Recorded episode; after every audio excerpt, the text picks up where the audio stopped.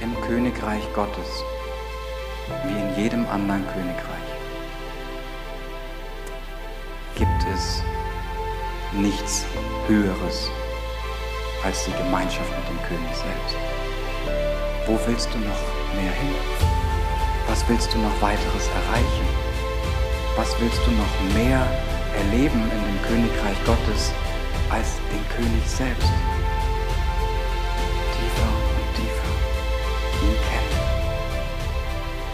Nichts Schöneres.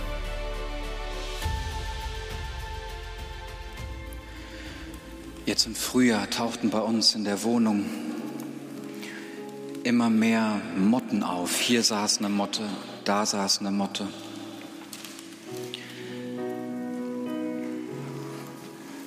Und es wurden immer mehr und wir fragten uns, wo kommen die her? Und dann haben wir bei uns in der Speisekammer ein Mottennest gefunden. Ekelhaft. Der Ort, wo wir unsere Vorräte lagern, wo wir unser Essen lagern. Ein Mottennest. Widerlich, dass von diesem Ort sich diese Mehlmotten nennen, die sich in unsere Wohnung ausgebreitet haben.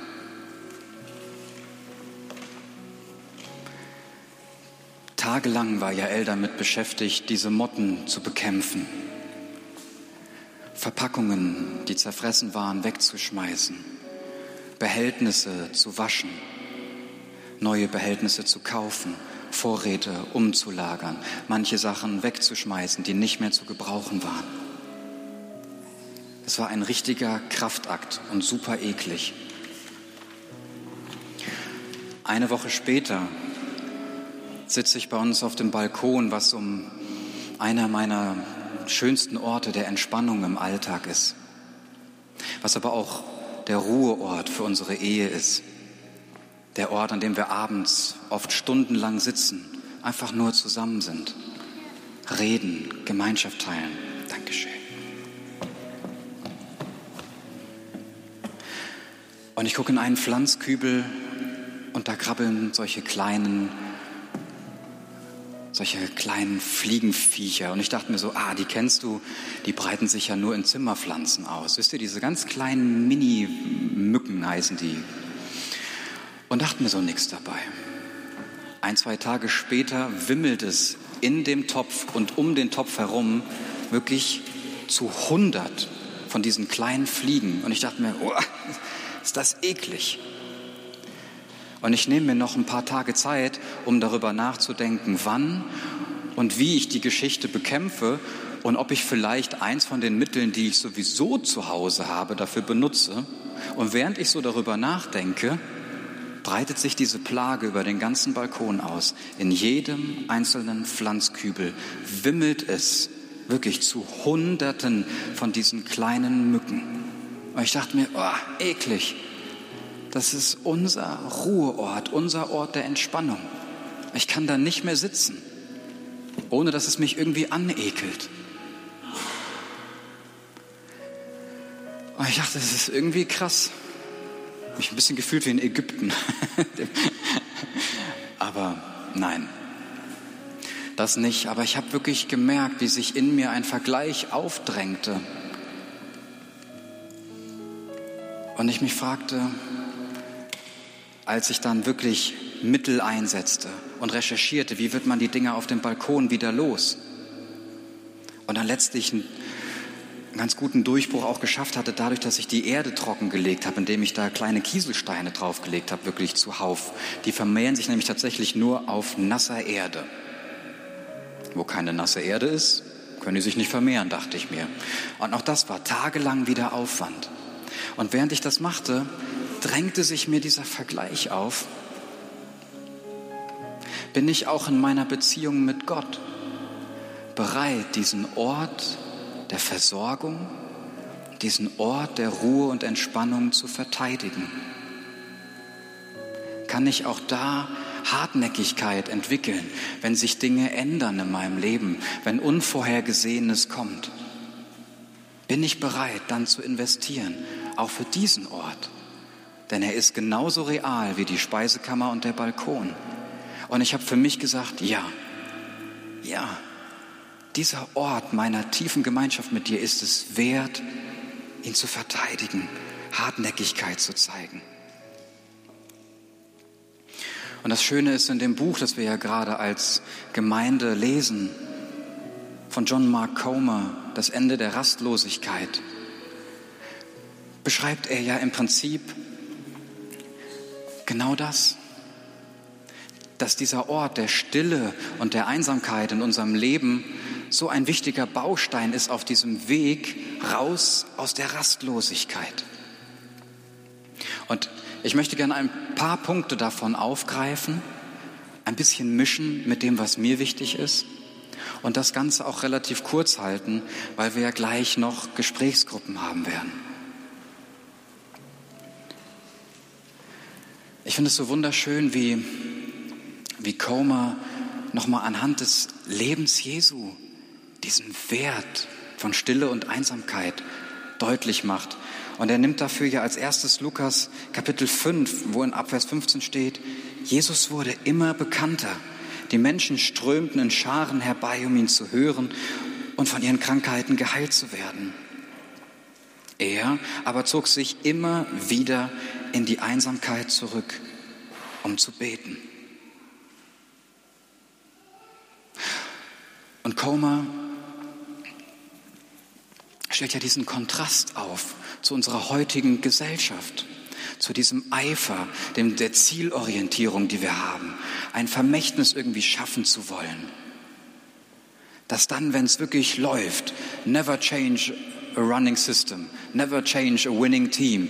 Wir würden eigentlich genauso weitermachen. Ich werde immer bekannter und dann liefere ich mich dem auch aus. Ich gehe in die Situation hinein, wo ich diesen menschlichen Erfolg sehe, aber nicht so Jesus. Obwohl er an Bekanntheit zunahm, obwohl Erfolg in seinem gottgegebenen Auftrag zunahm, zog er sich immer wieder zurück. Und das, weil er einen wunderschönen Wert in Stille und Einsamkeit erkannt hatte.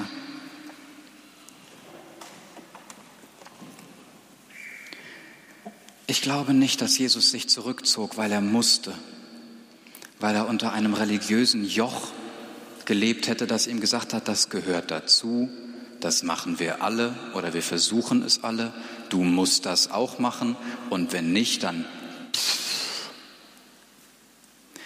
Jesus lebte nicht unter Religiosität, Jesus lebte nicht unter Druck.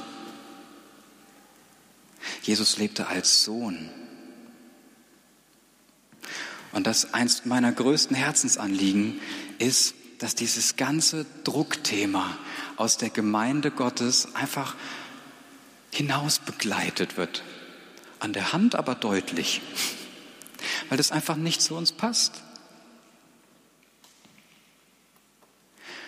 Weil Gemeinschaft mit Gott bedeutet Gemeinschaft mit unserem Vater.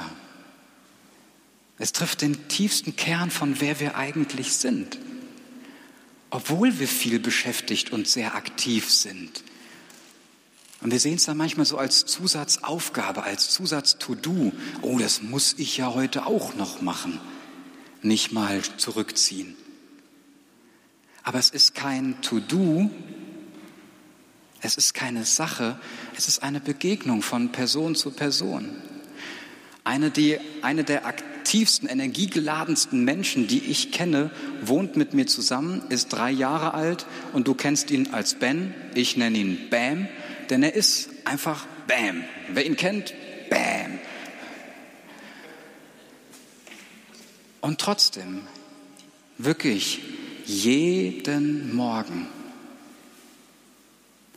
kommt Ben zu mir ins Büro und sitzt einfach, manchmal einen kleinen Moment, manchmal länger, einfach bei mir. Jeden Morgen. Manchmal nervt mich das tierisch. Und es hat mich auch die letzten Tage echt nochmal gewurmt, weil ah, dann stehe ich früh auf, setze mich in mein Büro, versuche diese Stille und Einsamkeit ganz früh zu kriegen und dann kommt Ben.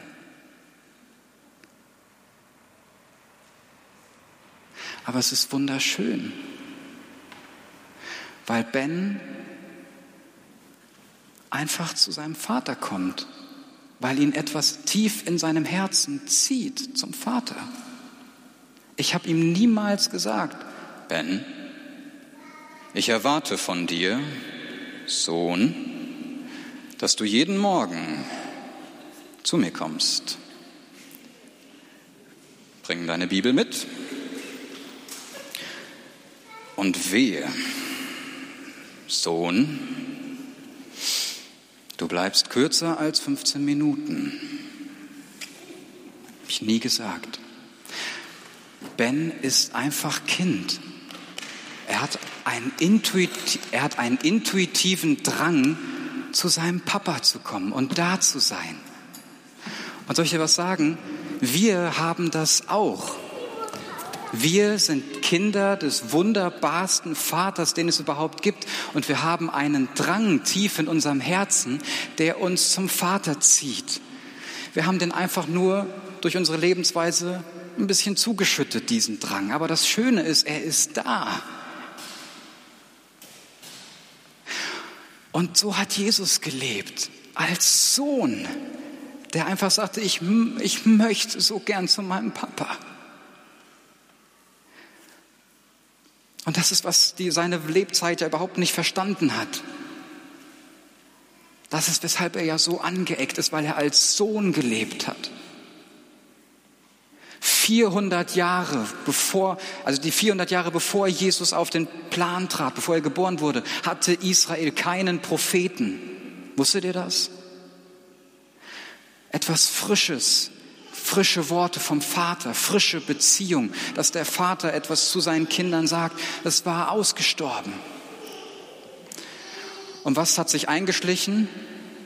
Religiosität, Druck, Angst, die Regeln zu brechen, politisch-religiöse Vermischungen, die Parteien der Pharisäer, der Sadduzäer, die Gebote erfunden haben, um ja nicht die Gebote zu brechen, die Gebote, Gebote, also Metagebote irgendwie.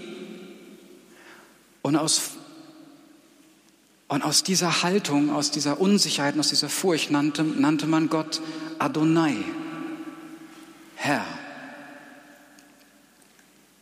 Und hier kommt Jesus und sagt, aber Papa, lieber Vater, und spricht von sich selber als Sohn. Das passt einfach nicht zusammen mit Religion, das passt nicht zusammen mit Druck, es passt nicht zusammen mit Zwang, es passt nicht zusammen mit Angst. Es verträgt sich einfach nicht. Und deswegen ist Jesus so angeeckt. Und ich glaube, dass da, wo wir, wo wir Druck loswerden möchten, wo du vielleicht auch Befürchtungen hast vor deinem himmlischen Vater, wo du das Gefühl hast, ich habe mir da selber ein Joch aufgelegt oder es wurde mir aufgelegt oder wenn du irgendeine Schwere in dem Thema spürst, dann ist die tiefste Einladung, die ich dir heute Morgen aussprechen möchte, sieh es wie Ben. Gott ist dein Vater. Komm einfach zu ihm, weil du zu ihm gehörst.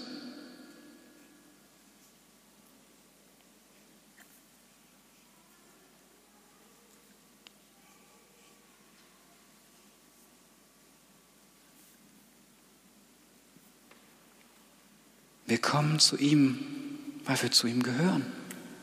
Das ist, wer wir sind. Das ist, wo wir hingehören. Das ist, wo wir zu Hause sind.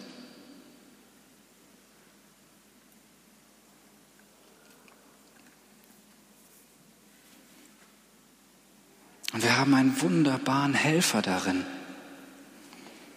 In Lukas 4, nachdem Jesus getauft wurde und der Heilige Geist auf ihn kam und ruhend auf Jesus blieb, steht, dass Jesus vom Heiligen Geist geleitet in die Wüste ging.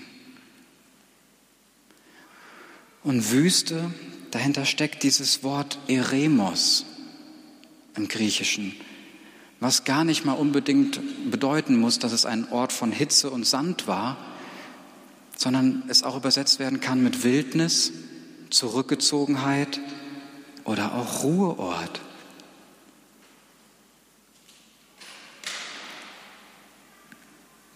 Jesus hatte diese Intuition.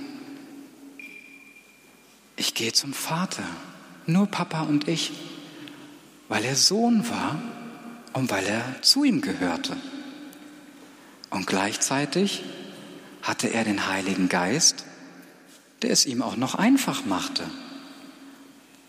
weil er sich vom Heiligen Geist genau an diesen Ort leiten ließ. Welchen Geist haben wir? Denselben Geist, den Jesus, der Jesus an diesen Ruheort geführt hat. Lebt in dir, in mir, bei mir, bei dir. Und sein Ziehen ist da hinein, wo wir hingehören, zum Vater.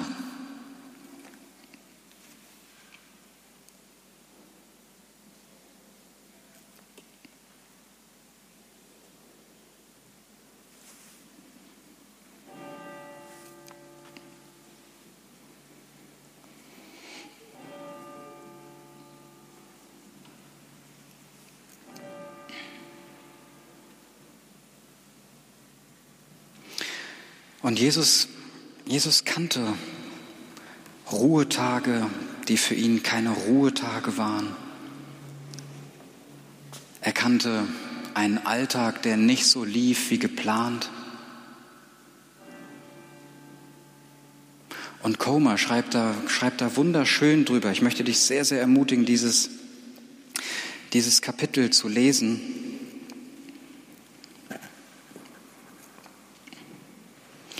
Weil ich jetzt einfach nicht mehr, nicht mehr drauf eingehen kann. Ich möchte aber noch einen, einen Punkt gerne machen, bevor wir in die Gesprächsgruppen gehen. Und zwar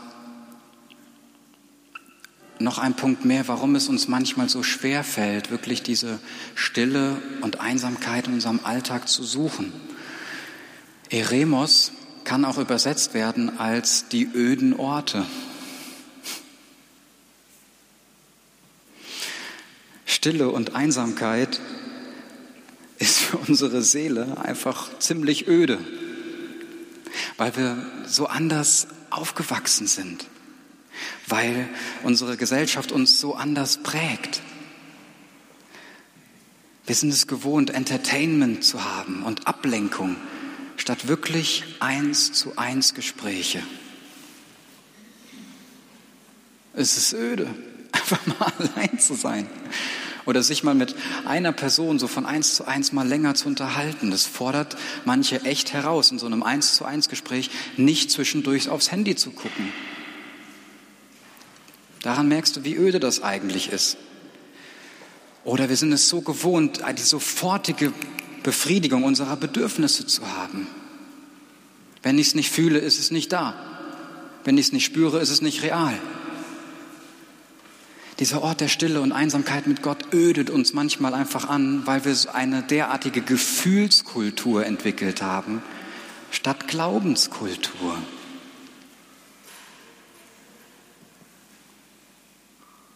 Deswegen sind wir auch so oft enttäuscht.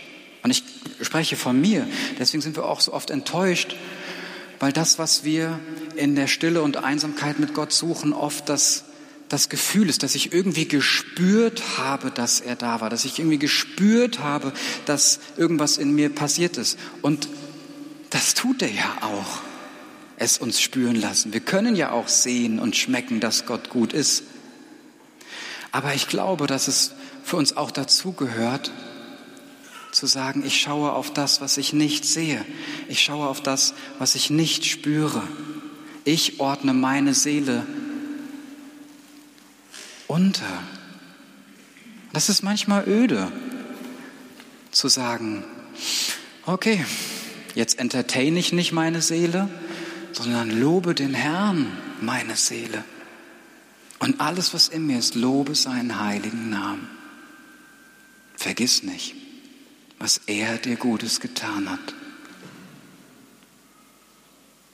Noch öder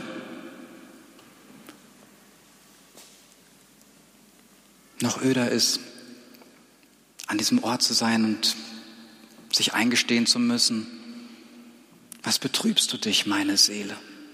Was bist du so unruhig in mir? Harre, warte doch vertrauend auf den Herrn, denn ich werde ihm noch danken. Ich werde ihm noch danken, dass er meine Rettung, hebräisch Jeshua, dass er mein Jeshua und mein Gott ist.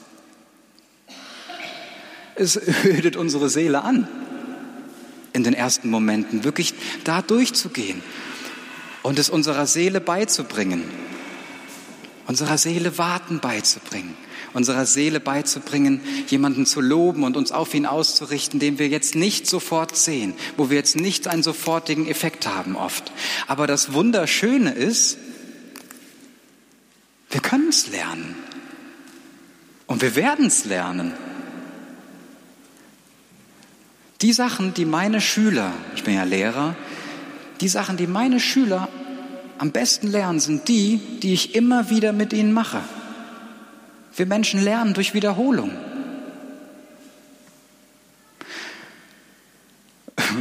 Hörst du auf, Mittag zu essen, nur weil gestern das nicht gut war? Nein. Wir haben eine Routine gelernt zu essen, morgens, mittags, abends. Und nur weil ein Mittagessen nicht geschmeckt hat, sagen wir nicht, ich esse jetzt nie wieder Mittagessen. Aber wir sind manchmal so in unserer Gemeinschaft mit Gott, dass wir uns einfach viel zu schnell entmutigen lassen, wenn mal was nicht so war, wie wir gedacht haben, dass es sein wird. Wir sind nicht bereit zu sagen, ich bin auf einem Weg des Lernens und es ist völlig in Ordnung. Und stattdessen sagen wir dann, ja, das war jetzt nicht so toll, also suche ich das nicht mehr. Aber das Schöne ist ja, dass wir diese permanente Zusage haben. Wir sind seine Kinder. Wir tragen in uns den Drang, immer wieder zum Vater kommen zu können. Seine Arme sind offen. Wir haben den Heiligen Geist, der uns genau dahin zieht, der uns begleitet, der uns hilft. Wir haben Gnade, die nicht dafür da ist, Gottes Werte zu verwaschen oder aufzuheben. Oh, ich habe ja Gnade, brauche ich nicht machen. Nein, wir haben Gnade als befähigende, befähigende Kraft, diesen Wert anzunehmen und zu leben. All das haben wir. Denn das ist auch der Punkt. Gott investiert viel mehr in Gemeinschaft mit uns als wir. Und vielleicht setzt du dich einfach bewusst mal in diesen Stuhl hinein und aus dem, aus dem Stuhl heraus, was du alles tun kannst für Gemeinschaft mit Gott. Und setz dich mal in den Stuhl hinein, was Gott alles getan hat für Gemeinschaft mit dir. Das ist total entspannt. Und ich weiß, es ist manchmal eine Herausforderung, wenn sich das Leben ändert, sich Routinen ändern für Stille und Einsamkeit. Und ich kann die letzten Jahre ein Lied davon singen. Aber es ist es wert. Er ist es wert, dass wir bereit sind zu sagen, ja, gut, hat sich jetzt einiges geändert, aber trotzdem liebe ich dich und ich gehöre zu dir und ich komme zu dir und ich genieße dich und ich lasse mich ziehen. Amen. Heute sitze ich auf meinem Balkon gucke auf Pflanztöpfe voller Kieselsteine und denke mir so, ja, kein Zzz mehr. Es fühlt sich gut an, um etwas gekämpft zu haben. Es fühlt sich gut an, mal hartnäckig geblieben zu sein. Da ist Freude drin. Mein Balkon ist es wert. Mein Ort der Entspannung ist es wert. Und unsere Gemeinschaft mit Gott ist es auch wert. Und du wirst merken, dass es sich auch richtig schön anfühlt und dir Freude schenkt, wenn du sagst, und ich bleibe hartnäckig. Ich möchte Stille und Einsamkeit mit Gott. Du wirst dich so freuen, wenn du dich mal durchgerungen hast. So, ich wünsche euch eine schöne Zeit in den Gesprächsgruppen. Das wird gut. Vielen Dank fürs Zuhören. Nimm dir doch gleich noch einen Moment Zeit und sprich mit Jesus über das, was dir wichtig geworden ist. Für mehr Ressourcen besuche christianlukaswendt.com oder folge ihm auf Instagram.